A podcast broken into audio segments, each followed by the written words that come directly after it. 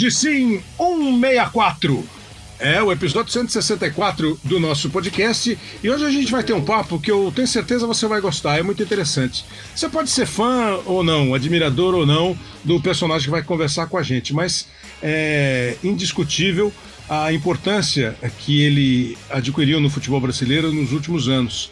É, eu vou me lembrar a partir de 2005, 2006, mas teve uma passagem num time menor do interior do Rio Grande do Sul que ele fez chegar perto da reta final, chegou na reta final da Copa do Brasil, depois brilhou no Grêmio, no Corinthians, é, chegou à seleção brasileira, trabalhou no Flamengo, trabalhou no Palmeiras, hoje é o técnico do Internacional Mano Menezes. Claro que você já tinha, é, pelas pistas, chegado a essa conclusão. E, e, eu vou apresentar o Mano de uma maneira que eu sempre me referi ao Mano em programas, em qualquer espaço, e acho que já falei isso para ele pessoalmente. É, eu acho o Mano Menezes um técnico é, com um estilo muito próximo do que eu gosto, assim, de comportamento. A bola rolando, a gente vai conversar aqui no programa. É, basicamente por uma coisa que eu falo para minha filha: ó, oh, você não precisa nem ficar muito eh, exultante no sucesso e nem muito deprimida no fracasso. E eu acho que o Mano encontrou, ao longo desses tempos, esse equilíbrio de comemorar vitórias ou explicar derrotas sem extremismos. Eu sei que você aí já está lembrando daquele dia que ele falou tal coisa, daquele jogo que ele reclamou de não sei quem, daquele bate-boca que ele teve. Isso é uma outra questão. Eu estou falando do profissional. É uma maneira que o Mano Menezes se vê essa definição. É um prazer muito grande receber o Mano Menezes aqui no nosso podcast Hoje Sim. Fala aí, Mano, beleza? Beleza, Kleber. Uh, prazer para mim também voltar a falar contigo. Essa já era uma, uma combinação que vinha se arrastando há um certo tempo, né? mas mais por culpa minha do que tua.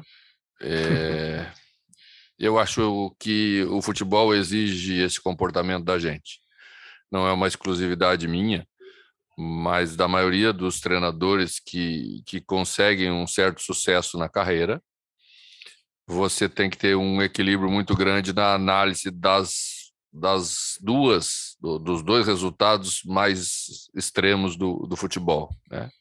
que são as, as grandes conquistas e as grandes derrotas. Elas, elas fazem parte da nossa vida, elas fazem parte dos clubes que dirigimos, e a gente convive com isso semanalmente. Eu, disse, eu digo, digo, disse aos jogadores, na maioria dos clubes que dirigi, Hoje no futebol brasileiro nós somos o clube da semana. Já uhum. fomos o clube de um período, já fomos o, depois viramos o, o, o, time, né? O time de um período. Depois viramos o time do mês, agora somos times da semana. As coisas oscilam tanto e são tão rápidas e tão variáveis que você não pode mesmo não ter esse equilíbrio, senão a coisa não anda. O, o Mano foi um, um, jogador de futebol, um zagueiro, não chegou a brilhar muito como, como jogador de futebol, né, mano? A carreira não foi muito longa, né? Não, não, Kleber. Eu tenho uma razoável inteligência. e aí eu me lembro do Mano. É, ele foi a um programa, um, um, um, um Arena Sport TV, e eu acho que eu não estava no programa, eu não tenho certeza, mas eu acho que eu não estava apresentando o programa aquele dia. O time estava chegando. A que fase vocês chegaram? chegaram? Não chegaram à semifinal, ou foi quase semifinal, não foi? Da Copa do Brasil? Não, foi o 15 de novembro de Campo Bom. É... Nós fomos terceiro colocado daquela Copa do Brasil. Isso. Nós perdemos a semifinal para o Santo André que logo depois se sagrou campeão diante do Flamengo. E vem cá, e aquele foi o cartão de visitas do Mano Menezes para chegar ao Grêmio? Foi. Eu, eu, eu, eu, antes do 15 de novembro Campo Bom, tinha sido campeão do interior no Rio Grande do Sul, quando existiam as ligas. Os, os dois maiores, três maiores de cada estado não jogavam o campeonato estadual. Então, o Ituano ganhou em São Paulo. 2002, o, hein? 2002 e o Guarani foi campeão no Rio Grande do Sul. E, então foi, foi alguma coisa que já, que já chamava atenção sobre, sobre, sobre o trabalho. Depois veio o 15 e aí a repercussão ganhou-se mais nacionalmente, porque a Copa do Brasil, né, é, nos, nos, proporcionou naquele ano eliminar o Vasco da Gama, que, era um, uhum. que já era um time já é um time muito maior do que, do que tudo a gente tinha enfrentado. É, e aí as coisas começaram. Dali eu fui ao Caxias e fiz uma recuperação de Série B. O Caxias estava em 22 segundo e parou em nono. Então as coisas foram caminhando lentamente para chamar a atenção daqueles que ficam observando novos profissionais e eu estava dentro, entre eles. O Mano foi trabalhar no Grêmio. No Grêmio ele era o técnico na famosa Batalha dos Aflitos, quando o Grêmio voltou para a Série A do Campeonato Brasileiro. Logo na sequência da volta, o Mano dirigiu o Grêmio na final da Libertadores da América contra o Boca. É, o Grêmio ficou como vice-campeão e o Boca campeão. Aí ele vai para um novo desafio. É, e eu lembro, uma vez perguntei para ele: por que, que você trocou o Grêmio pelo Corinthians e o Corinthians na Série B? Precisava sentir o meu trabalho fora das divisas do Rio Grande. Né? E o trabalho deu certo. O Grêmio, o, o Corinthians voltou para a primeira divisão, o Grêmio foi vice e depois campeão da Copa do Brasil. E aí o resto você sabe a história. O Corinthians, o que, que eu falei? Eu falei Falou o quê? Co-irmão. Falou co-irmão. Ah, o co-irmão. ele, foi, ele saiu do Grêmio, foi para o Corinthians. O Corinthians foi é, se subiu para a Série A, foi vice e depois campeão da Copa do Brasil. E o resto é a história. É o Mano Menezes na seleção brasileira, é, como você sabe. É muito difícil, é muito diferente, na verdade, é, o trabalho em clubes. São, muitos, são muito distintos os clubes. Existe mesmo essa história da do DNA do clube, da característica do clube. Um técnico não pode chegar sendo só ele, ele tem que ter um mínimo de adaptação ao clube em que ele vai trabalhar, e isso é difícil. É, faz parte da, da, do entendimento de futebol como um todo, você prestar atenção na cultura das regiões que nós temos no país e que são distintas, né? É, o Rio Grande do Sul, a região sul, de um modo geral, é, ela é formada mais por, por pessoas de origem europeia, né?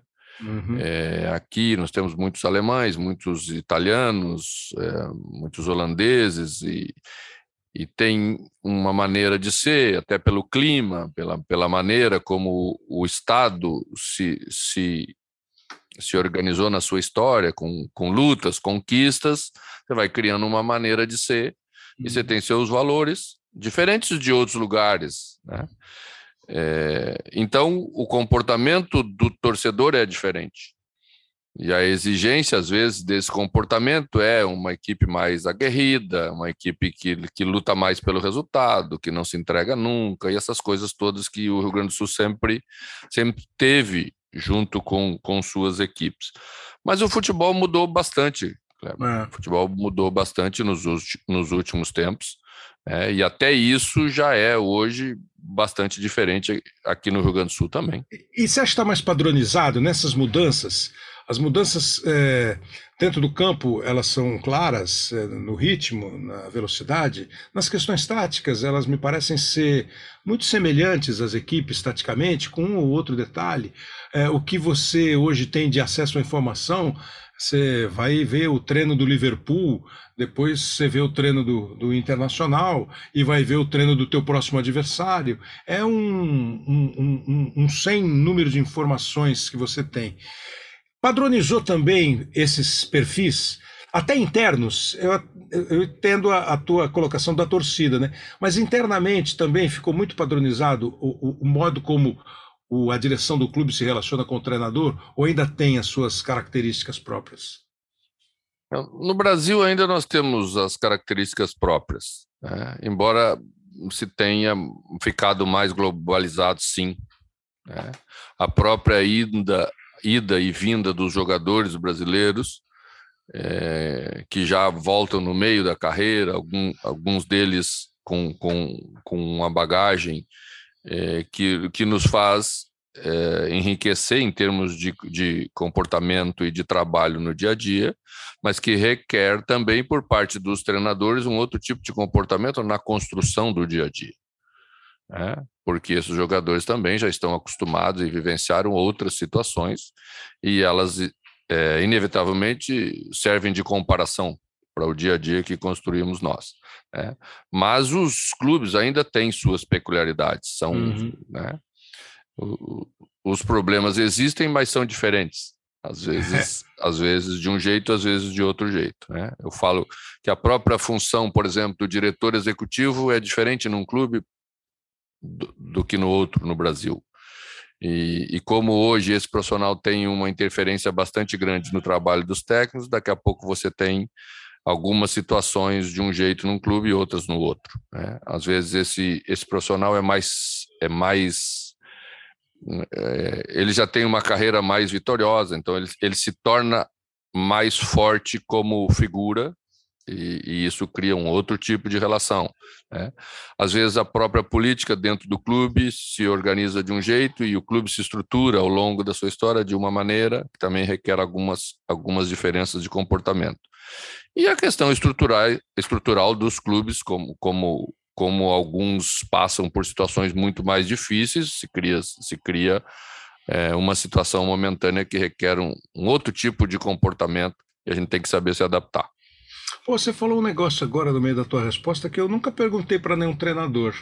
Na verdade, uma vez eu conversando com o Murici Ramalho, eu já não lembro se ele estava como treinador, se ele já tinha eh, vindo trabalhar aqui com a gente, antes dele voltar para o São Paulo. É, eu fiz o seguinte, o seguinte, o seguinte comentário para ele. Falei, pô, Murici, sabe que se eu acho que se eu fosse diretor de um clube e contratasse você para ser técnico, eu não sei se eu ia topar você contratar quem você quiser, ou me traz fulano, beltrano tal. Aí você vai embora, não dá certo, eu fico lá com aqueles caras que você trouxe. Ele falou assim, é, também acho, mas quem é que vai falar para mim não?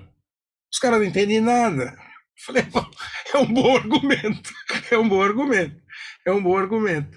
E agora você falou da relação dos diretores executivos, desses executivos de futebol. Como é que é essa relação? É, o executivo manda no técnico, o técnico manda no executivo, ninguém manda em ninguém, tem uma palavra acima. É um trabalho que, na tua visão, é, faz bem ao futebol, essa função e essa organização? Porque uma vez conversando com um que trabalhou no, no Inter, no Grêmio, talvez tenha trabalhado com você, o Rodrigo Caetano, que hoje está no Atlético, ele falou assim: a nossa vida não é só contratar e demitir jogador, contratar e demitir treinador. Tem uma série de trabalho, é, uma série de questões como é que é essa relação? É boa? Faz bem para o técnico? Você gosta? Ah, Kleber, eu acho que no Brasil ela ainda está uh, bastante confusa. De depende hum. do profissional, uh, depende muito do clube. É, eu imagino essa, essa função entre o treinador e a direção. Ok. É, nunca entre o treinador e os jogadores mas eu já vivenciei situações dos dois tipos. Entendi. Né? É, já, já cheguei em determinados lugares que a ascendência desse, desse profissional era tão grande, porque estava há bastante tempo e tinha feito parte da formação praticamente de todo o elenco, que é a ascensão sobre os jogadores, ela notadamente era maior. Né? Então, é, precisa isso ser mais disciplinado porque eu penso que entre o treinador e os seus jogadores não deve existir nenhum tipo de, de é, degrau. É, porque na autoridade do treinador para com seus jogadores não, não se deve mexer. Duplo comando é... no futebol quebra tudo. Tudo, em qualquer lugar, duplo é. comando quebra tudo. Porque se, daí é, é como o teu funcionário não saber se ele atende a A ou atende a B se, uhum. as, se, as, se as, as, instruções que ele recebe são mais importantes de A ou de B. Né? Então, nesse, nesse quesito, não, não pode haver nenhum tipo de ruptura, porque senão as coisas não funcionam bem. Tá? E autoridade, para ficar bem claro, não é autoritarismo, é, é simplesmente aquilo que conduz adequadamente a, a relação, que é bastante complexa. Né? Para as pessoas entenderem, hoje, hoje em volta de um jogador de futebol tem muita gente trabalhando e muita gente aconselhando o jogador consequentemente. Que deve é. dar trabalho também, né? Que deve trabalhar muito. Dá Não, muito digo, trabalho, dá trabalho né? para vocês, né? Para vocês. Dá, dá trabalho, porque porque você passa o dia, uma, uma, boa parte do dia com os jogadores, você passa instruções, você passa referência, você passa aquilo que pensa, e depois ele tem a outra parte do dia, é, contato com outros profissionais que também têm os seus interesses e, e, e pensam estar é, defendendo os interesses do jogador da melhor maneira possível. Então, por isso é que é muito complexa, por isso não pode haver é, a, esse ruído entre essa relação. Mano, é, eu falei de uma relação de times que você trabalhou e passou o Cruzeiro, né? Eu tava falando de cabeça, sem pesquisar, passou o Cruzeiro, onde você teve uma ótima, um ótimo trabalho com dois títulos de, de, de Copa do Brasil, entre outras conquistas. Aí me ocorreu o seguinte: você trabalhou no Flamengo, você trabalhou no Corinthians e no Palmeiras, em São Paulo, e você trabalhou no Cruzeiro e agora completa a dupla Grenal. Tem diferença muito grande, assim, de uma cidade com quatro times para uma cidade que tem uma rivalidade mais. É, não sei se mais antagônica, mas pelo menos é mais de, é, é, é um para um lado e um para o outro. Né? Ou é azul ou é vermelho. Ou é azul ou é branco e preto. Nas outras tem quatro, com rivalidades que são maiores ou menores. É diferente para o treinador, o tipo de cobrança. Eu, fico, eu tenho ouvido muito a Rádio Gaúcha, eu fico ouvindo depois do jogo do Grêmio, depois do jogo do Internacional, e eu fico ouvindo os comentários, o tipo de perguntas, entrevistas. Eu nunca sei como é que você sofre mais na entrevista coletiva que você dá numa cidade que tem dois ou numa cidade que tem quatro. A entrevista coletiva sempre é, é, é, é sofrida. Né? É, hoje mais do que nunca, porque mesmo quando você vence, qualquer coisa que se fala para lá ou para cá tem uma repercussão muito grande e direta no trabalho da gente no dia seguinte, né? É, mas é mais difícil quando se tem duas equipes só, porque inclusive entre vocês profissionais há um policiamento, porque você não pode uhum. não pode dar um elogio com duas linhas para cá que não seja equilibrado com outras duas linhas para lá. Né? E a pressão eh, sobre o resultado também é maior, porque sempre existe a comparação com só um. Né? Numa cidade onde você tem quatro, isso fica mais diluído, então fica menos pior. É, deixa eu falar um pouquinho agora dessa sua ida ao Inter. Acho que não sei quantas pessoas. Você, quando você começou a carreira, você trabalhou no Internacional, né? Eu não sei trabalhei. exatamente se como preparador físico ou na base do Inter. Não, trabalhei como treinador no Sub-17 em 2000 e no Sub-20 uhum. em 2001.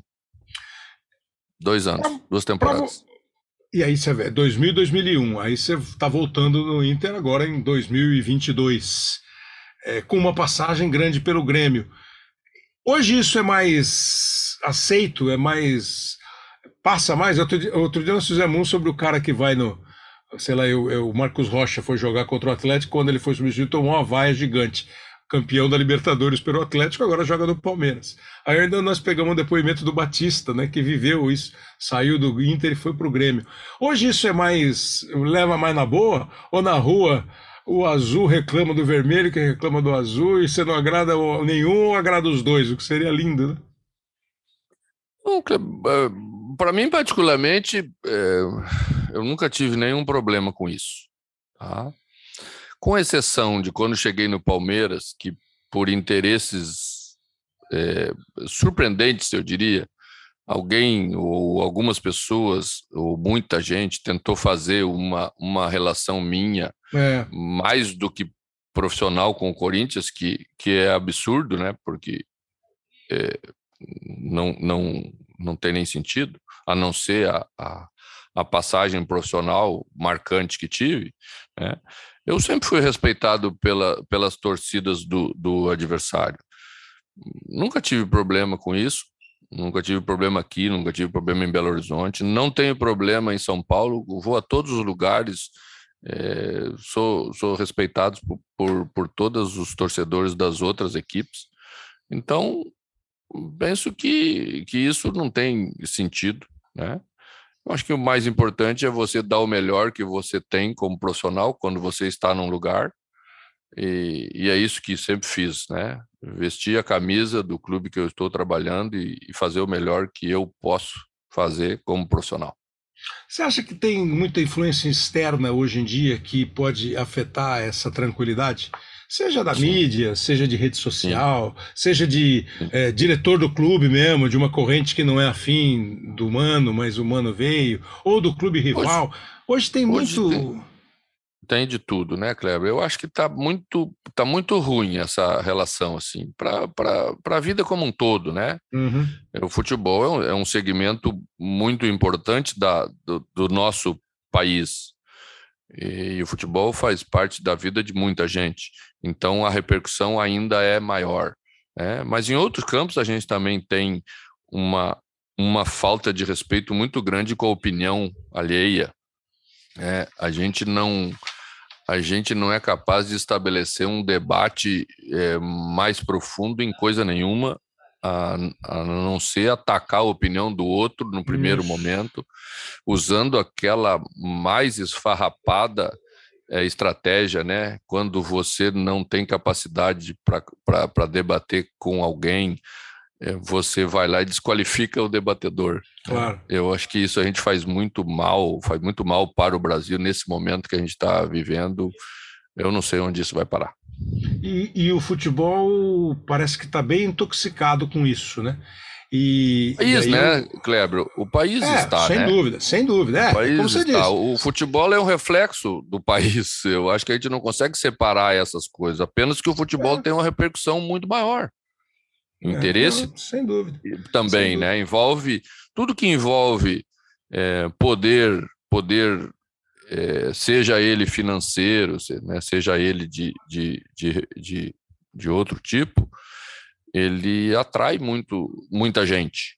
Né? E, e, e muita gente é, não tem o mesmo interesse que a gente tem em cuidar do futebol, como a gente errando e acertando tenta fazer. Pois é, mas é gozado isso, né? Porque assim, é, eu até incluo a própria imprensa nisso. Acho que a imprensa às vezes dá espaço exagerado para coisas pouco importantes. E acho que os personagens acabam entrando nessa. Por exemplo, ultimamente, né? Ah, o fulano falou, vai, o Jorginho falou do Abel Ferreira, que falou do Cuca, que respondeu para o Abel. E fica uma coisa pessoal que não. Eu não sei o quanto acrescenta ao futebol e nem as pessoas.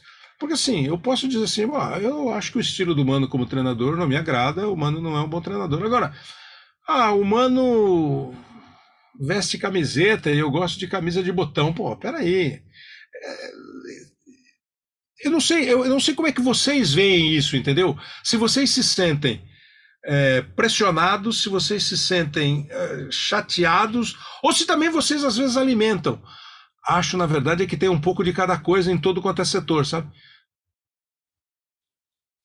É, é, existe uma, uma, uma, uma estratégia ou uma tentativa de, de fazer qualquer coisa hoje mais polêmica do que deveria ser. É, se eu concedo uma entrevista para ti e me proponho a conceder uma entrevista para ti e falamos sobre isso antes da entrevista, Uhum. Eu não posso vir aqui e não falar nada. Porque eu não estou sendo honesto contigo. Claro. Vou fazer uma entrevista e não vou falar nada. É? Vou, vou ficar andando em voltinha aí de cada pergunta, não respondo nada. É, melhor to, respondo, é, melhor, é melhor topar não fazer, né? É, mas se eu respondo, né, as coisas podem não ter uma repercussão contigo, mas amanhã as pessoas vão pegar uma partezinha de uma resposta que eu te dei sobre um assunto, vão tirar a parte que, que não interessa para a tese delas e vão fazer da minha resposta algo ruim. Isso faz com que a gente não, não debata quase nada, é. ou fique brabo, ou fique chateado, ou fique é. ofendido. Né? E, cada um é responsável por aquilo que fala. Eu, eu, eu não vou aqui falar disso ou daquilo, mas eu tenho escutado aí é, muitos elogios sobre entrevistas que falam as coisas. Sim. Mas assim, olha, essas, essas entrevistas são muito boas, é, porque elas tratam as coisas mais abertamente, a gente não falava sobre os assuntos, agora as pessoas falam, tudo bonito. Mas quando você fala, aí também existe um, uma crítica sobre isso. Ah, não deveria falar, ou deveria. Eu acho assim. A gente deve eh, falar aquilo que a gente acha que deve falar, é responsável por isso. E sempre que pergunta a opinião da gente, eu acho que a gente, se quer dar, eh, a gente tem que dar e tem, a opinião da gente tem que ser respeitada. Né? Independentemente do que, do que eh, você pense a respeito disso ou não. Você pode discordar dela, mas você não pode desrespeitar a minha opinião. É diferente. A gente desrespeita as opiniões, porque principalmente aqueles que não pensam igual a gente. E a gente tem que se acostumar a conviver com isso. Nós, nós não queremos melhorar, não é esse o objetivo do futebol brasileiro como um todo. Nós temos várias situações novas para o futebol brasileiro. Nós temos, nós temos as SAFs, nós temos, nós temos uh, novas estruturas, nós, nós temos a chegada de, de treinadores estrangeiros, nós temos a, a volta de jogadores importantes, nós temos um monte de coisa que aponta a provável criação de uma liga depois de muitos anos. Tudo isso são, são é, indícios de que podemos melhorar o futebol brasileiro, mas temos que melhorar também o debate. E melhorar o debate passa por respeitar a opinião de todo mundo, embora tenhamos sempre o direito de divergir. É, eu, acho, não, eu acho que você tem razão. Inclusive, inibe o debate. Claro. Você, você claro pensa. o debate. Né? Você pensa oito vezes para topar falar. Perfeito, porque Aí toda vez ser... que você fala. É você é, é taxado disso ou daquilo. É. Não, a pessoa não tem que taxar a minha opinião, Kleber. Desculpa. Eu também acho. A pessoa tem que acho. dar dela. Exato. Quer, você quer contribuir com o debate? Claro. Pode ser assim, eu, eu ouvi a entrevista do Mano Menezes, Mano Menezes deu a opinião dele sobre isso, eu não concordo com a opinião dele, eu quero dar a minha, assim, assim, assim. Pronto, claro. já temos duas opiniões é, que podemos ter uma terceira melhor. Exato. E é assim que se engrandece o debate, é assim é, que a gente evolui. Se a gente for debater agora, eu e você aqui, sobre qualquer assunto, eu e você, nós dois, um na frente do outro, nós vamos ficar duas horas debatendo, concordando, Perfeito. discordando. Você vai me convencer. Mas eu também acho isso. Uh, é, mas, é, mas é um debate frente a frente, nós Claro, dois. claro. Eu estou eu estou, ao mesmo tempo que dando a minha opinião, oportunizando que tudo claro, é a tua. Claro. Não é justo amanhã que uma terceira pessoa fale da nossa opinião, critique Sim. a nossa opinião sem nos dar o direito, naquele Lógico. momento, de contra-argumentar. Não é, acho correto. Não, não é, não, não é acho. bonito. Eu, não, uma que me incomoda profundamente é quando os caras falam assim: Ô Pelé, quem é o melhor jogador do mundo? Aí o Pelé fala assim: Ah, é o José. Aí o cara bota ali manchete: Pelé acha o José o melhor jogador do mundo. É um absurdo, né? Porque evidentemente que o José. Bom, pera um pouquinho. Não Você é perguntou... absurdo, é a opinião dele. Você perguntou o que, que ele acha, ele respondeu. Você quer debater, debate com ele, não debater a resposta. Eu também acho isso. Mas acho também que, e, e isso, claro que nós estamos falando de uma maneira gentil, é, tem muita culpa da mídia, não tenho dúvida, do modo como repercute, do modo como analisa. E entenda por mídia quem você quiser. Tem um ex-jogador que é hoje mídia que pode fazer isso tem um ex-treinador que pode fazer isso.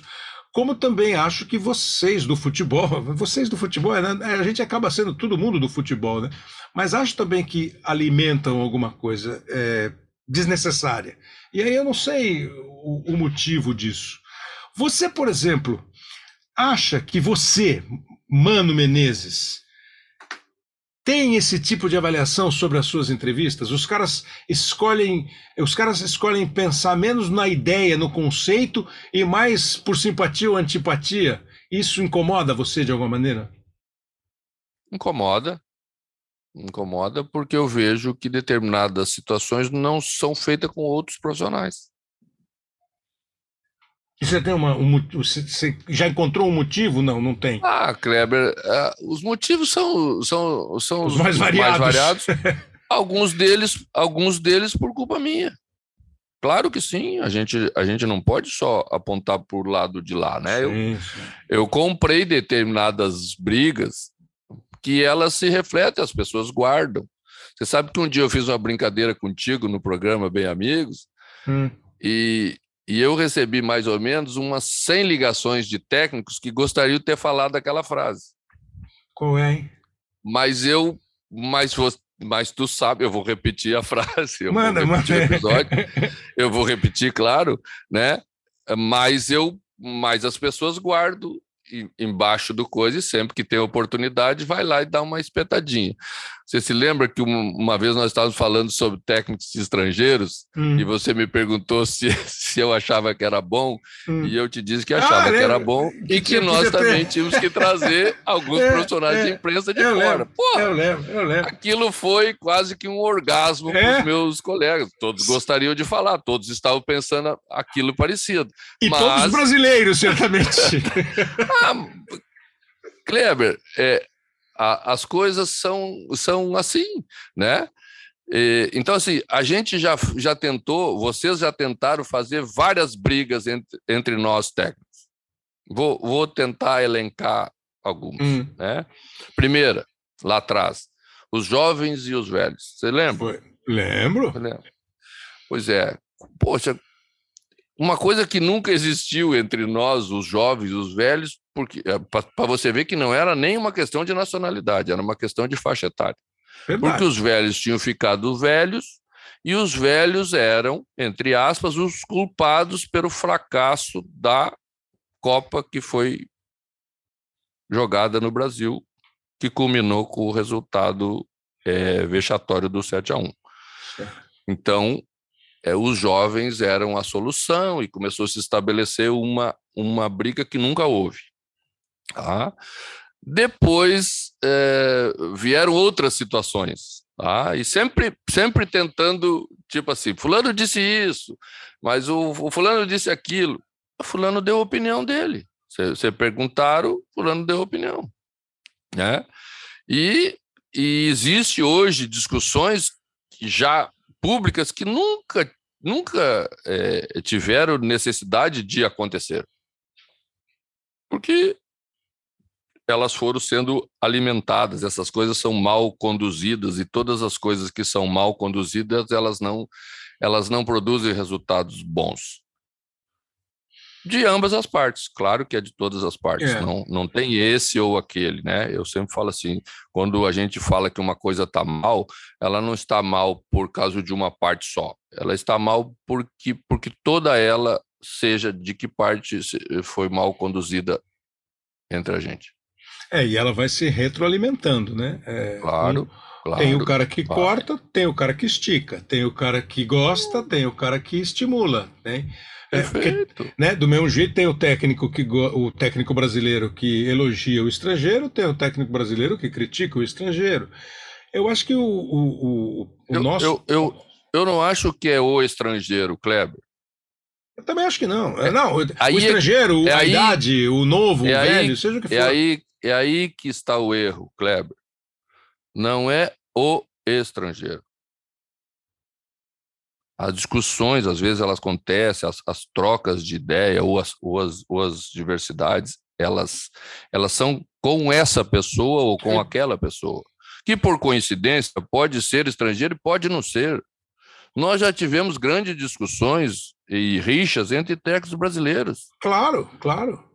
É, na semana passada, eu é que assim, nós estamos uma... falando agora mais, mais claramente Não, do, mas, que, mas, do, do que está todo mundo falando do Abel, né? A, a, gente tem que dizer, porque as coisas são assim. Então, talvez, talvez, né, as outras pessoas também podem ter uma parcela de culpa nesse comportamento. Né? Então, assim, é, não é por causa que fulano é de Portugal, não é porque fulano é de, de, de, de, do Chile, não é porque fulano é do Brasil. As pessoas divergem. Então, se houve uma divergência, a gente tem que dizer, ó, houve uma divergência entre fulano e ciclano, ponto. Não interessa se ele é da onde ele é, porque a Nem a geração dele. A gente, na medida em que a gente divide as pessoas, aí a gente estabelece uma outra discussão que não tem nada a ver. É como se uma pessoa, é, vamos, vamos falar em outro assunto é, é, muito perigoso.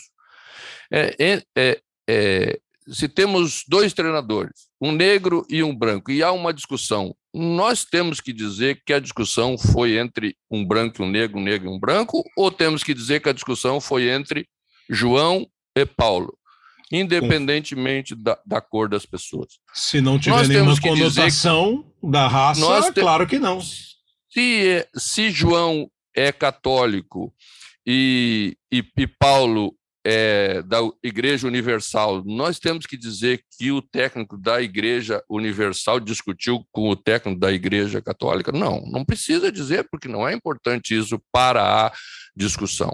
Então, me parece que é isso que a gente tem que parar de fazer.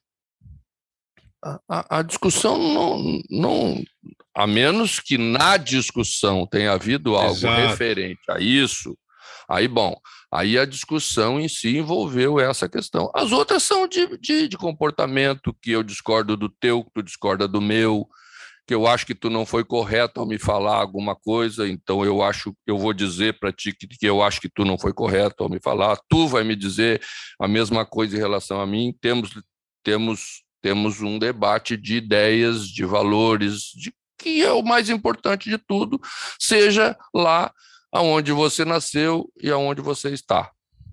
É isso, isso que eu não, penso. É, isso eu não tenho dúvida. A, a, o, o, debate de ideias e de conceitos, esse é que pode enriquecer qualquer coisa.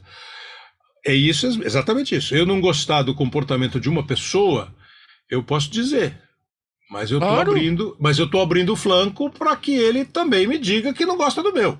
E Perfeito. Há de se respeitar uh, o gosto de cada um, né? É. E quem está de fora, e quem está é. de fora, toma o cuidado, né, para não é, incendiar mais uma, uma animosidade, para não, não tornar aquilo mais do que foi.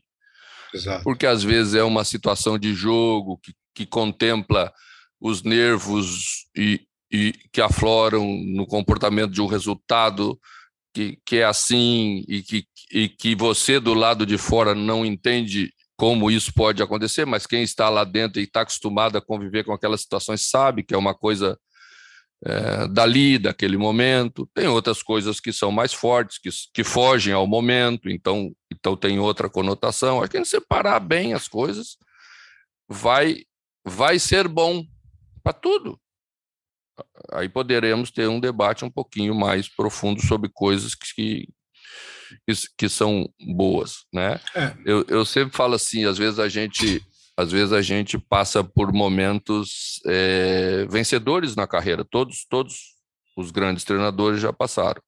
Né?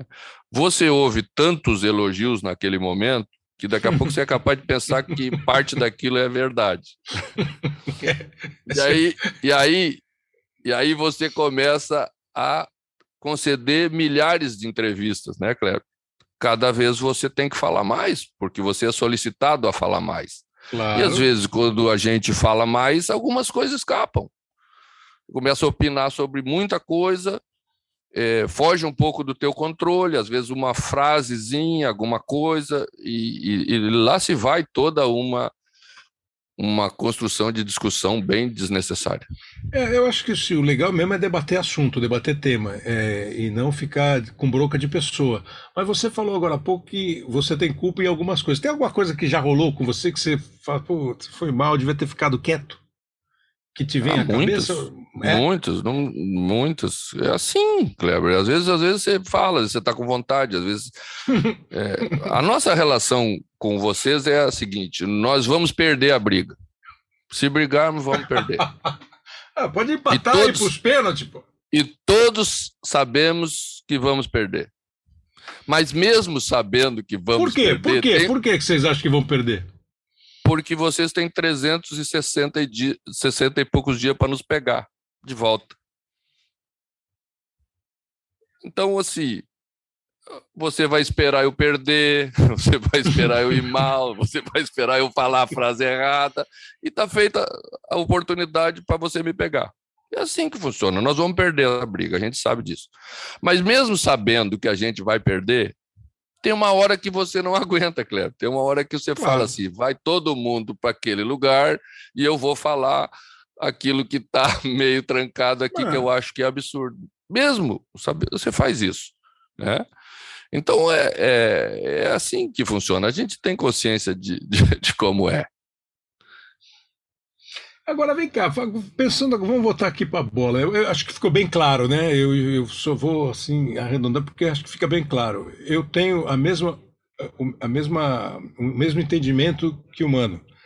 É, eu já ouvi o Mano e discordei do Mano. Eu, o Mano certamente já me viu fazendo um jogo, narrando um jogo e achando que eu estava falando alguma coisa que não era a correta. Isso não tem problema. É, essa de tanto o técnico quanto um jornalista, ou como qualquer pessoa, esperar para pegar na curva, esperar o escorregão, isso eu acho assim muito muito pequenininho, sabe? Muito desagradável. Porque aí você não Mas você sabe Mas não, que acontece, não, acontece tá em, em, em, vários setores, né? Em vários Perfeito. setores. É isso em aí. Vários, em vários. É provavelmente, aí. provavelmente algum profissional do futebol já esperou a chance de dar um troco claro. no, num ex-jogador, claro num repórter, claro. num juiz, em qualquer coisa. Claro que sim, claro que sim, Cleber. Eu, eu, eu, acho só pequenininho, acho assim, acho é que pequeno. faz mal. É, e acho que faz mal. Acho que faz não mal. É, não é comportamento de vencedor. É, é, faz mal. Eu, eu digo sempre que o campeão tem que ser grande. Pois é, pois é. Senão ele vai ser campeão só uma vezinha naquela bola que ele bateu na trave. Mas assim, nem vamos entrar muito mais na questão agora técnica dos técnicos. Eu acho assim uma grande bobagem quando a gente discute a nacionalidade, porque nós cansamos de exportar jogadores e treinadores para vários lugares do mundo. E Verdade. muitos treinadores e muitos treinadores aproveitaram isso financeiramente, eh, profissionalmente, é, claro, claro, é, claro. melhoraram a sua condição, enfim. Você teve a oportunidade de fazer cursos em Portugal e me falaram hoje que você teve um contato mais próximo com o Vitor Pereira. Eu não sei nem se, se é verdade que você teve. É verdade. É, é verdade. Então, é, sem a questão dos nomes, mas assim, os que vieram, né? O Jorge Jesus, que é um falador, que é um falador contumaz, né? contumaz. Quando, contumaz. Quando ele foi perguntado lá no Bem Amigo sobre os técnicos, ele falou que os quatro eram muito bons. O Castro, na época estavam o Castro, o Paulo Souza, o Vitor e o Abel. Aí vieram uh, o, o São Paulo, que eu acho que fez um bom trabalho no Santos e no Atlético, e é um cara de um jeito dele, é, é um jeito dele. E outros tantos, o Cudê, que te antecedeu, já o Medina, que foi diretamente o seu antecessor, não conseguiu pegar, agora está indo bem lá no Vélez. Quer dizer, que a vida do. É bom para o futebol. Seria melhor se vocês tivessem, se é que vocês não têm, um diálogo legal com esses treinadores porque do mesmo que a gente falou há 20 minutos, que hoje tem informação rodando para lá e para cá, nada como uma boa conversa, né? nada como uma boa troca de ideias. Ou o futebol ainda não consegue fazer isso sem uma certa desconfiança? Eu, eu penso que uh, a gente foi criado no Brasil sobre, sobre o comportamento de esconder conhecimento. Hum. A gente foi criado assim, nós, os técnicos brasileiros, fomos, fomos criados assim lá no passado, porque isso, na, na, na cabeça dos mais velhos, significava vantagem na hora de você se enfrentar. Tá? E nunca ninguém alimentou nem criou a necessidade de a gente compartilhar conhecimento para uma formação melhor, até alguns anos atrás, quando finalmente chegamos a a obrigatoriedade de uma formação e que foi o pontapé inicial para uma, uma é, formação melhor. Mais, mais acadêmica, né? Mais acadêmica. Porque conhecimento nunca faltou, muito pelo contrário. Conhecimento sempre, sempre é, teve no futebol brasileiro é, bastante grande. Então, é, a gente não compartilha com a gente. Não compartilhava com a gente. Uhum. Né? E, então, naturalmente, é, é, a, gente, a gente precisou rever isso, porque, porque eu penso que a discussão, o, a troca de informação, isso faz todo mundo crescer. Né? E, e, não, e não precisa se ter é, receio nenhum de trocar informação, porque com a mesma informação, eu e tu fizemos coisas diferentes. Claro. claro. Porque, porque tu tem capacidade de fazer mais com aquela informação e eu posso ter capacidade de fazer menos com a mesma informação. Vai depender muito de outras coisas também.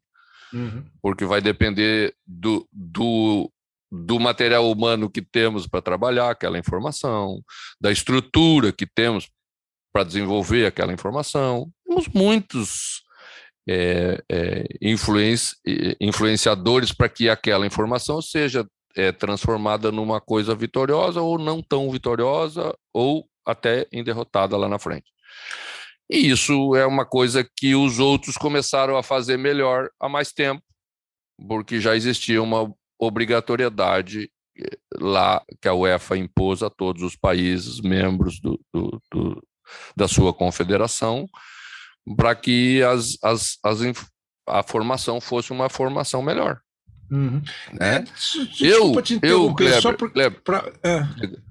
Diga, fala. Não, é que eu ia te interromper assim, você falou um negócio que eu achei assim, é, aproveitando essa, você chegou, faz 10 anos, você chegou à seleção brasileira. E você já deve ter cansado de ouvir, assim, essa que eu acho um, uma, um comentário um pouco grosseiro, que os técnicos brasileiros estão ultrapassados. Agora você, você falou assim, a gente sempre teve conhecimento e, e faltou dividir esse conhecimento. Agora somos obrigados a, até pelos cursos, eles lá na frente. Então houve mesmo um momento em que nós ficamos um pouco obrigado, trás. Obrigados, obrigados, obrigados no bom sentido, é. Forte. Fomos é, incentivados. Incentivados, fomos incentivados vai, para isso, fazer. Isso. Que eu achei que né? faltou também lá, né? Um incentivo. Às vezes as pessoas precisam mostrar o caminho novo, é, né, Kleber? É. É, e eu, eu, eu penso que, que, que essa é uma parte importante de uma confederação mostrar também caminhos e novas políticas para um desenvolvimento melhor uhum. daquilo que já era bom e que foi o suficiente até um determinado período para o futebol brasileiro. É. Porque exato. o futebol tinha características que, que, que privilegiavam aquilo que fazíamos Isso. nós. Né? Era melhor para a gente, é era melhor para a gente. Daquela maneira, é. a gente se desenvolveu da maneira que era melhor para a gente, que é o que todo mundo faz sempre. É? Os outros foram encontrar caminhos diferentes porque para eles aquela maneira não, não satisfazia. E muito para brigar com a gente, para combater a gente, para enfrentar a gente. Muito para brigar, para brigar aquilo que o Brasil tinha de melhor, porque era o grande adversário de todos, né? Uhum. Então, voltando um pouco, quando fui fazer a formação, quando fui fazer o curso em Portugal, fui como convidado. Fui como convidado da, da Federação Portuguesa de Futebol e passei 45 dias fazendo o curso. E, e, e junto com o Abel. O Abel fez parte da turma do, daquela formação. Ah, vocês são colegas de classe, então. Somos, somos, somos, somos colegas de classe. Então, assim, por isso que eu falo que, que essas coisas, muito das coisas que se falam, são, são coisas que não existem.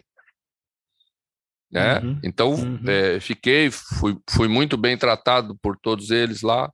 Né? E, e com o Vitor Pereira, minha convivência foi menor, porque o Vitor já era formado na PRO.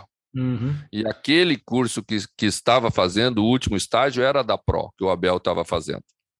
O Abel e, e outros outros técnicos portugueses. Claro.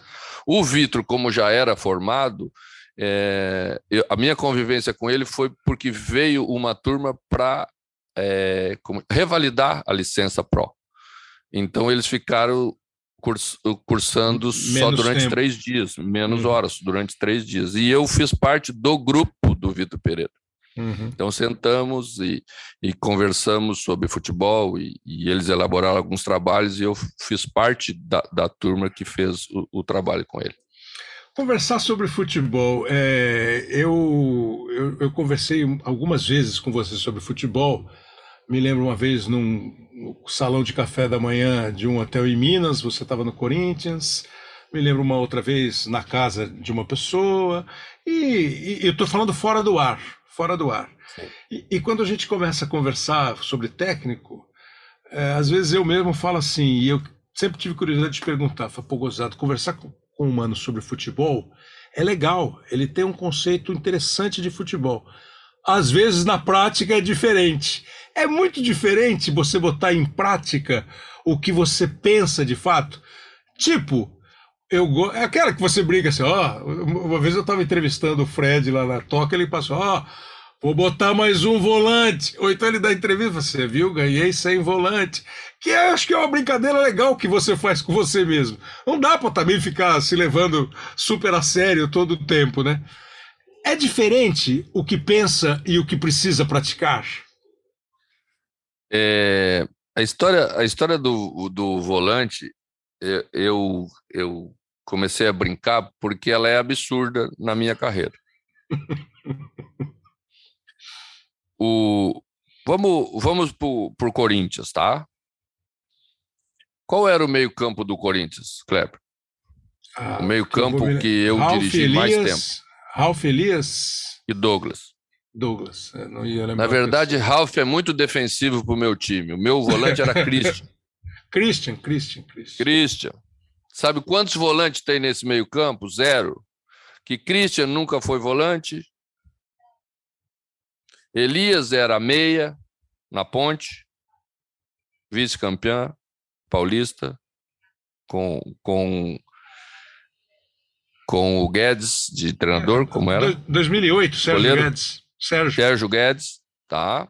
Foi vice-campeão para o Palmeiras do, Isso, do Luxemburgo. Luxemburgo. Tá? Então, o meio, o meio-campo da ponte tinha dois volantes, é, Elias e Renato Cajá, era meia. Elias era, oriundo, era segundo atacante no Palmeiras, como, como jogador de base. Então, assim, aí eu trago Elias para ser volante. Depois Elias é volante. né? Então, assim. Quer dizer, agora... você acabou com a carreira do Elias, é isso? Olha bem, é. Foi parar na seleção de volante. Não ia jogar de meia em lugar nenhum do mundo, né? Mas foi. Foi para o Atlético de Madrid, foi para o esporte, foi para todos os lugares. Eu fiz mal a carreira do Elias. Agora chego aqui no Internacional. Quantos volantes tinha no meu meio-campo na primeir, nos primeiros jogos do Internacional? Eu vou precisar lembrar um, o time. Era só o Gabriel. É, Gabriel, Edenilson. Edenilson não é volante. Não, é volante. Edenilson nunca foi volante. Não, é meio campo, é meio campo. Edenilson, Edenilson era meia no Caxias, foi meia no Guarani, foi pro Corinthians, né? Jogou até de lateral direito. É, é. Mas nunca jogou de volante. Tá? O segundo jogador que eu trago para o meio-campo para fazer composição com o Elias é Depena. Nunca deu um chute de volante na vida. né? E as pessoas acham que tem volante, porque elas querem que tenha volante, elas querem enxergar volante. Né? A gente é o terceiro melhor ataque do campeonato. É verdade. Deve ser por causa desse número grande de volantes que tem o meu time que é a gente consegue volante... ser o terceiro melhor ataque do campeonato volante, no meio de um monte fundo, de gente né? ofensiva, né, Kleber? É. No meio de um monte de gente que, que é achado de ofensivo. Então, assim, se tu não brincar, daí tu fica brabo. Sem dúvida. Então tem que brincar. Mas, mas você, às vezes, é, gostaria de fazer alguma coisa que por diversas circunstâncias é mais difícil de fazer do que, sabe, entendeu? Pô, meu conceito, é, meu conceito é tal, é, não, pô, não, não dá para fazer isso aqui. É, é, é, é, é razoável que isso aconteça? É possível que isso aconteça? Talvez possa acontecer com o Guardiola, com o Klopp, com qualquer treinador? Não, eu acho que existe alguns treinadores que fazem um, um futebol fora dos padrões de, de todo mundo. O maior deles que fez fora dos padrões de todo mundo, na minha opinião, foi o Guardiola. É mesmo? Mas se eu, se eu quiser trazer para o Brasil, tem dois jogadores, tem dois treinadores no Brasil que fazem um futebol fora da caixinha. Hum. O Diniz e o Rogério. Os outros e você está falando, é, é, faz, faz bem, é legal, você gosta. Faz diferente. Ah. Que você, quando for jogar contra eles, tem que pensar o jogo diferente. Você consegue, a gente consegue, você consegue, pô, isso é legal pra caramba. É, um, um, jeito que você explique que a gente entenda assim, o que, que é diferente. É, se é que, o, então, o... o que, que, é diferente, o Diniz e o Rogério? Não, tudo diferente o Diniz. Você conhece outro treinador no mundo que abre dois zagueiros na lateral e puxa os dois volantes do lado do goleiro para fazer uma construção de jogada inicial? É, e eu também acho que assim, que sair, pega, pega os sair, dois caras do lado e bota os dois do mesmo lado, às vezes. Pode sair, pode sair procurando no mundo, Kleber. Dificilmente você vai achar alguém que faça isso. Nem o Guardiola. Bem. Nem o Guardiola. Né? E faz bem. E faz bem. Né? E quando você vai jogar contra ele, se você não entender isso como, como, como um jogo que você precisa neutralizar ele e não se organizar bem como equipe, não conscientizar bem os teus jogadores como você vai enfrentar esse time, você passa vergonha. É mesmo. E, e são vários os exemplos que às vezes você faz de um jeito e às vezes você faz de outro.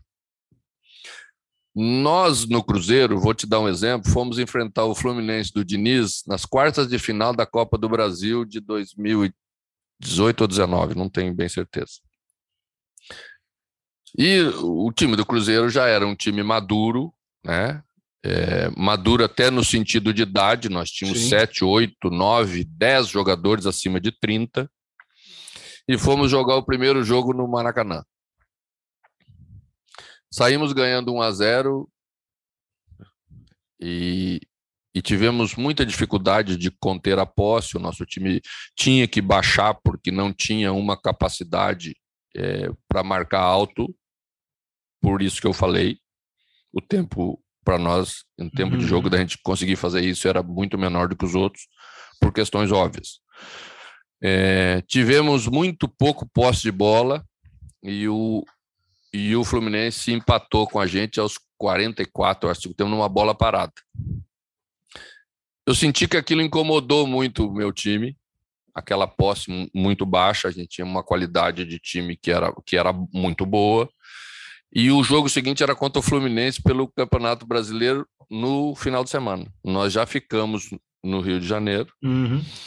E eu coloquei meus jogadores uh, sentados para fazer um treinamento na Gávea, se eu não me engano e, e debati esse assunto com eles. Vocês estão incomodados que a gente só teve 25% de posse de bola, que a gente teve que correr muito atrás do Fluminense, pá, pá, pá, tudo. E eles me, me disseram que sim. Eu digo, então nós vamos marcar na frente.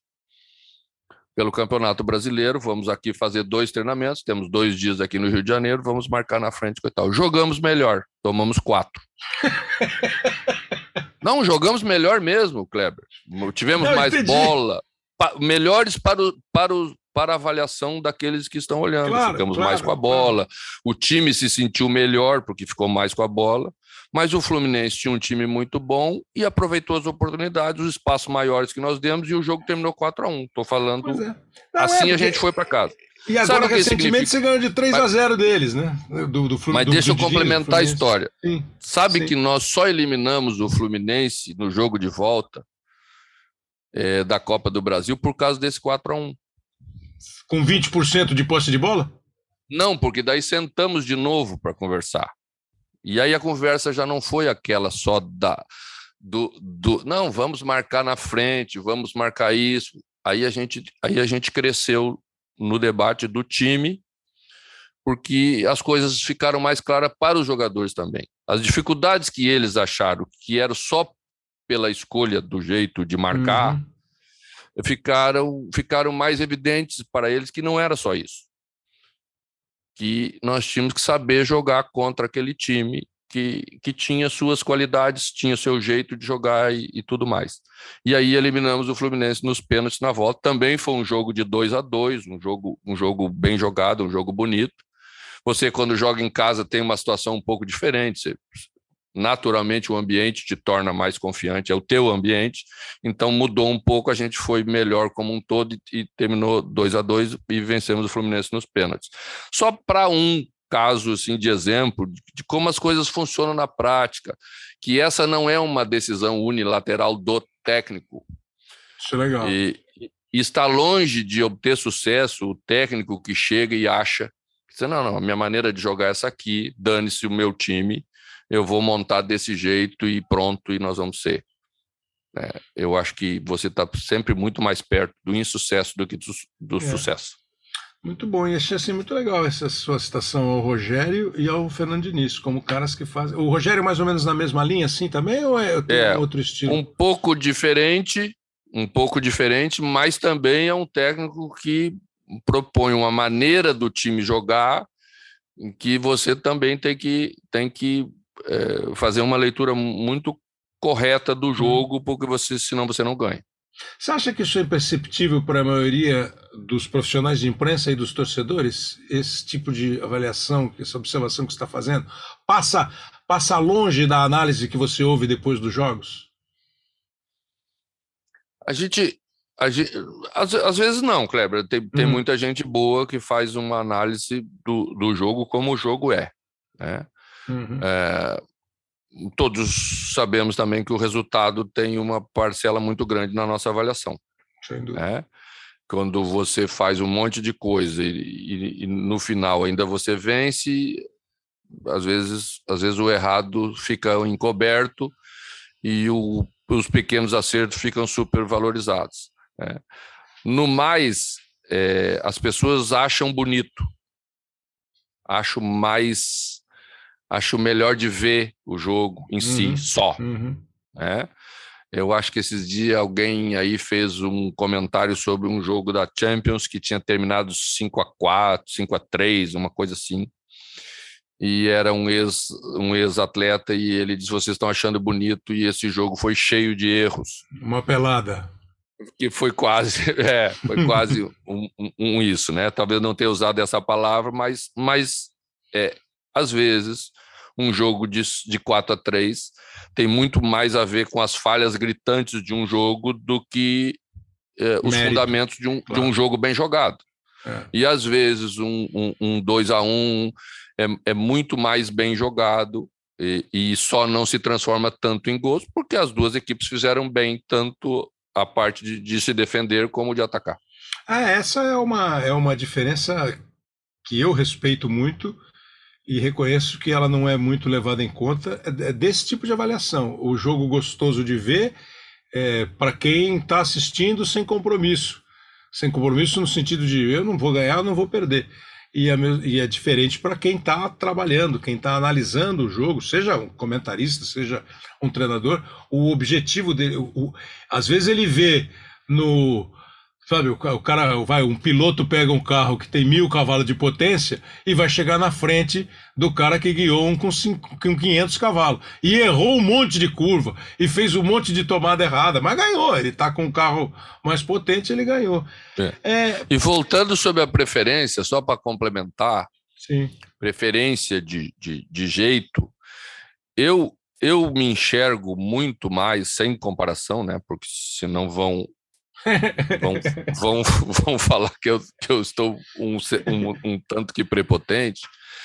Eu, eu gosto mais de, do que o Palmeiras do Abel faz hum.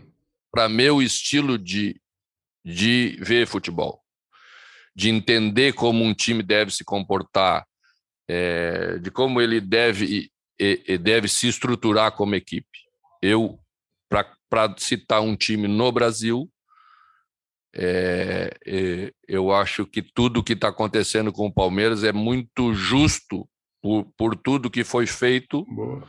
tanto como clube, como construção do, do que pensava. É.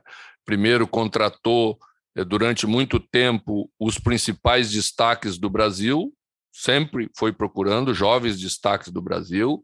Esses jovens, é, num primeiro momento, não não estavam ainda formados Prontos, para, né? para para né, essa, essa ambição toda, amadureceram lá dentro, se, se construíram como, como atletas, muito deles lá dentro.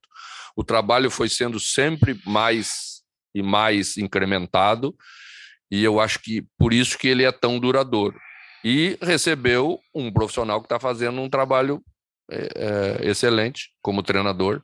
E o, o somatório disso tudo é, é, é, tudo que nós estamos vendo o Palmeiras apresentar. Muito bom. Eu vou fazer só mais duas perguntas para você e vou respeitar o combinado aí com a assessoria do Internacional, com o Mano Menezes. Mas tá bom, não tá, mano? A, a tá conversa bom, tá assim é bom. é boa, né? A conversa assim é boa. Dá, dá, dá para formular uma ideia.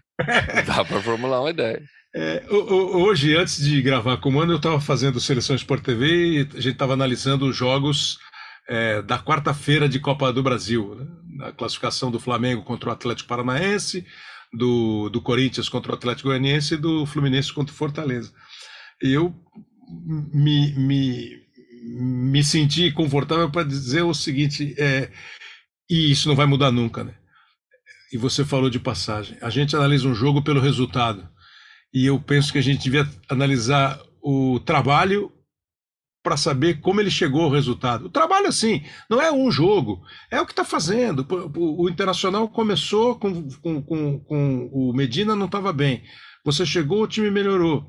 Aí acontece, sai da, da, da Copa Sul-Americana uma noite ruim, que nada dá certo, que o técnico pode não fazer direito, o, o, o jogador não faz direito, o outro técnico tá lá também para arrumar, para tentar ganhar, aí um cara pega um pênalti, o outro chuta o pênalti para fora, e aí vira. Então, assim, o trabalho feito, a ideia apresentada, a maneira como você conduz um trabalho, isso, para quem consegue uh, analisar isso, leva ao resultado. A partir do resultado, você dizer que o trabalho é bom ou ruim, eu acho muito cruel, mesmo sabendo que sem resultado, né, nem Guardiola. Sem, claro. sem resultado, nem Guardiola. Entendo e concordo, Kleber.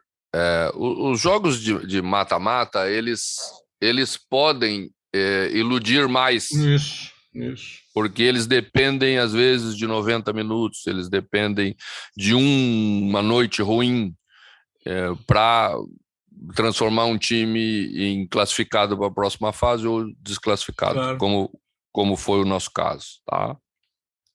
A gente teve uma disputa até mais equilibrada e, e, e, e menos acidentada contra o Melgar do que contra o Colo-Colo. Foi. No entanto, passamos contra o Colo-Colo e não passamos contra o Melgar. Uh, e, e, até falei isso quando tivemos três vezes cara a cara com o goleiro deles, nos dois jogos somados. E que bastava ter colocado uma bola para dentro e transformava essa história em outra história e estaríamos classificados. E aí vem as frases pegadas soltas e que às vezes é, tem repercussão, e uma delas eu disse: Ah, penso que talvez não estivéssemos preparados ainda para ser, né? Foi, foi. E, foi. e aí alguém pega a, a, frase um pouco fora desse contexto que era a entrevista, e aí, às vezes em quando, ela ganha essa repercussão que nós nos referimos lá no início da, claro. da nossa, da nossa entrevista. Tá? É, quando eu falo dessa preparação, é, é isso tudo que estava falando sobre o Palmeiras.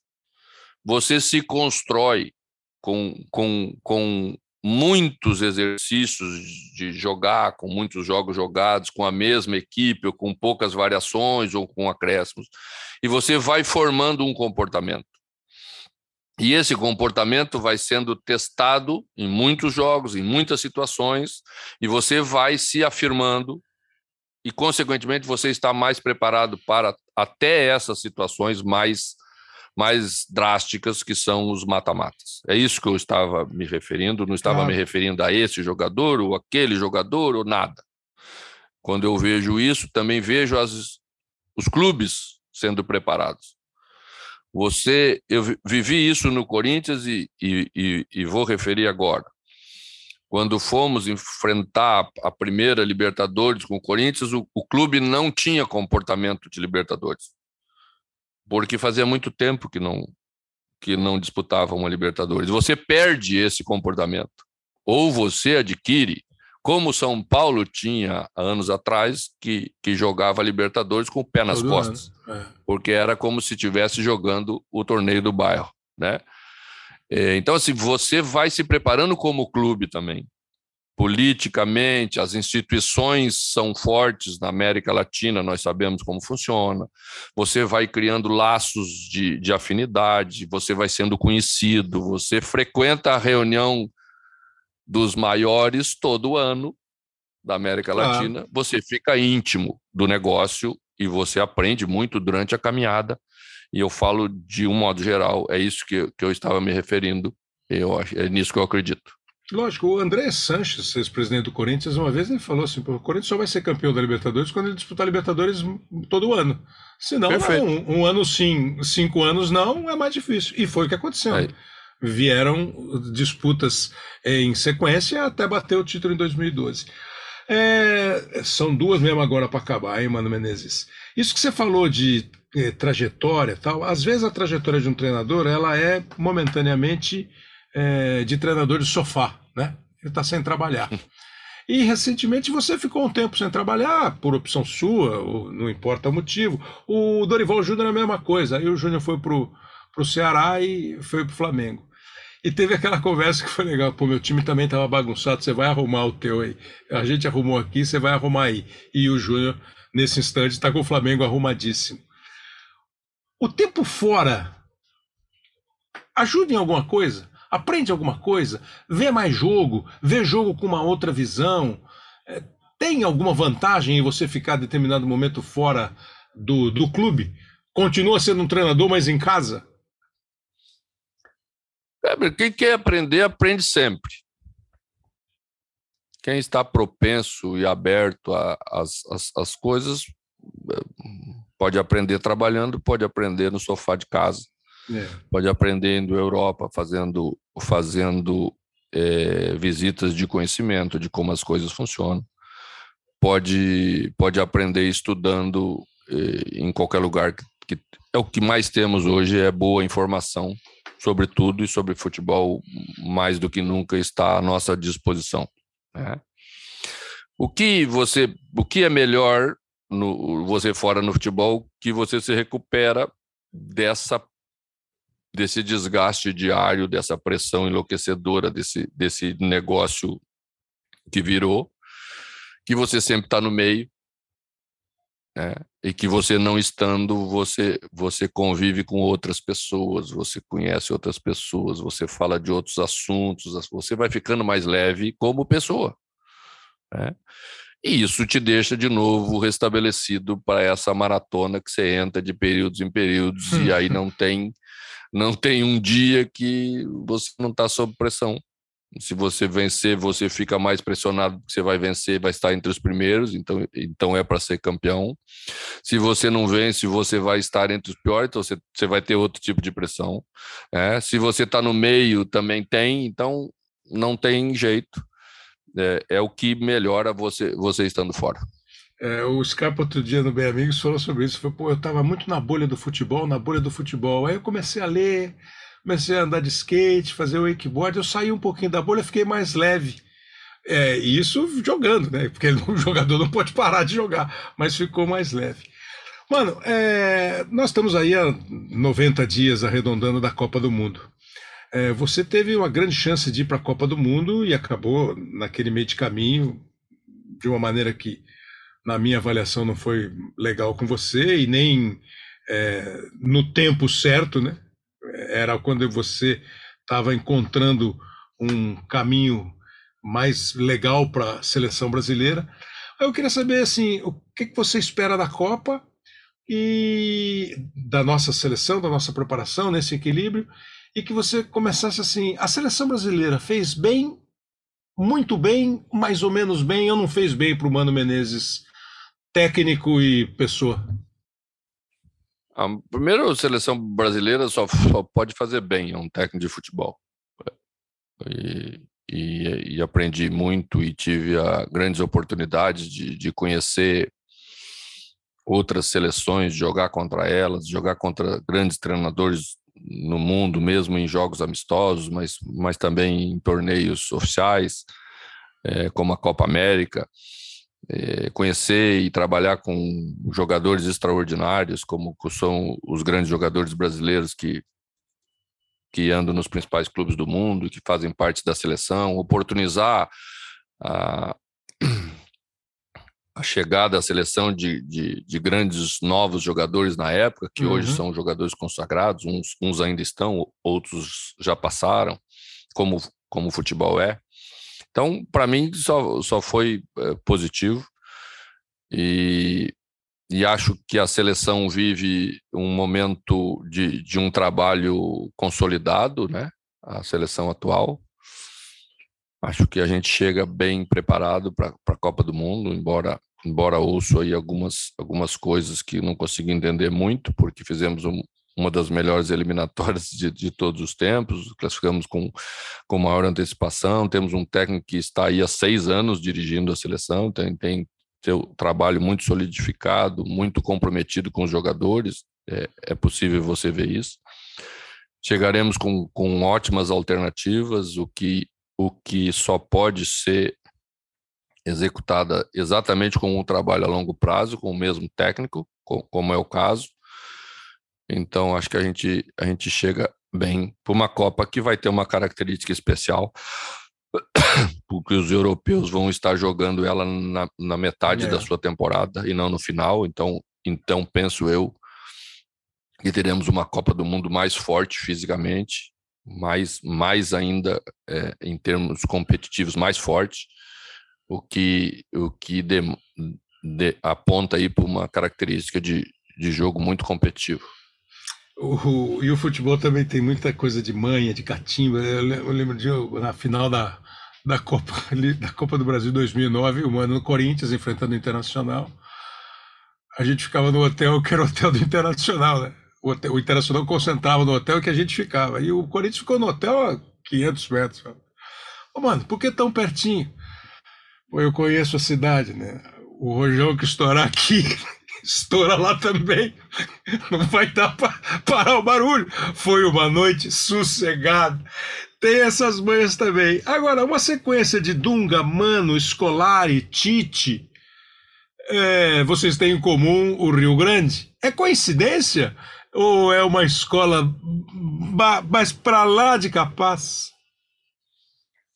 Olha, não sei nem se eu falo que, que deveria ser interrompido, vão dizer que eu tô, que eu tô legislando contra os técnicos gaúchos, né? Mas talvez aí logo aí na frente é bom que seja para acabar um pouco com, com essa coisa de que a seleção tem a característica mais do futebol gaúcho do que outra coisa, né? Não. Eu, eu acho que isso é uma consequência de, de algo que, que, que foi benéfico, né? A seleção, eu, eu, eu não acho que, que a gente deva def, é, diferenciar as pessoas pelo lugar onde nasceu. Claro que nem, não. nem em termos nacionais, nem país, nem, nem estado. Né? Regionais, né? Muito menos. Eu acho que foi assim, foram escolhas. É, talvez, talvez deram certo para avaliação das pessoas, para outras não. Eu acho que o importante é o profissional chegar lá e, e ter competência para se conduzir num cargo tão difícil como é ser técnico da seleção brasileira. É, você acha que um estrangeiro causaria um alvoroço no país? Ou hoje menos? Se ah, não sei. escolher. Não sei, não sei, Kleber. Acho que tem que ver. Cabe às pessoas que têm, que têm o poder de decidir é, eu, eu, eu, particularmente, penso que, que sempre um técnico do país tem, tem esse conhecimento que estávamos falando antes sobre, uhum. sobre as partes regionais, né? É, você conhece mais o seu povo, você sabe como as coisas funcionam. É, ser técnico da seleção não, não permite muito muito treinamento, muito contato, você, você vive de esporádicas relações, né? você, é mais, você é mais um selecionador do que um técnico, você treina menos, você, você escolhe mais profissionais, você, você tem é, conhecimento e ferramentas para, para escolher o, o, aqueles que você acha que são melhores. Então é um, é um, é um posto muito complexo. Né? Considerando toda essa exigência natural que existe sobre o técnico da seleção brasileira, por, por tudo que significa a seleção brasileira no mundo e para os brasileiros, as escolhas, as escolhas serão, serão também bem discutidas sempre. Agradarão alguns, não agradarão a outros, mas o trabalho em si é que precisa se justificar. E assim as discussões continuam. Mano, é, 20 minutos a mais do que foi combinado com a assessoria internacional, mas nem britânico reclama de 20 minutos de atraso. Né? O é, inglês... Estamos bem, estamos bem aqui, Kleber, não tem treino. Então, já, já, já trabalhamos o treino ah, da manhã, já é, tudo que tinha que fazer. Ah, se, o chá, estamos... se o chá das 5 sair 5 e 20, o inglês não vai ficar tão bravo assim. Isso é coisa da rainha, também não é coisa nossa, né? Não vamos entrar nessa discussão, pelo amor Buck, Buckingham fica em outro lugar. Mano, gostei muito, espero que você tenha gostado, espero que tenha sido uma conversa boa, muito bom, dentro do que eu imaginei seria uma conversa com você aqui no podcast. Obrigado demais, mano. É isso, um abraço para todo mundo. Obrigado ao Mano Menezes, assessoria do Internacional, o Léo Bianchi, o Lucas Garbelotto, o Pedro Suaide são os editores. Esse foi o episódio 164 do Hoje Sim, com o técnico Mano Menezes. Vale a pena ouvir, foi bem bacana. Semana que vem tem mais. Grande abraço.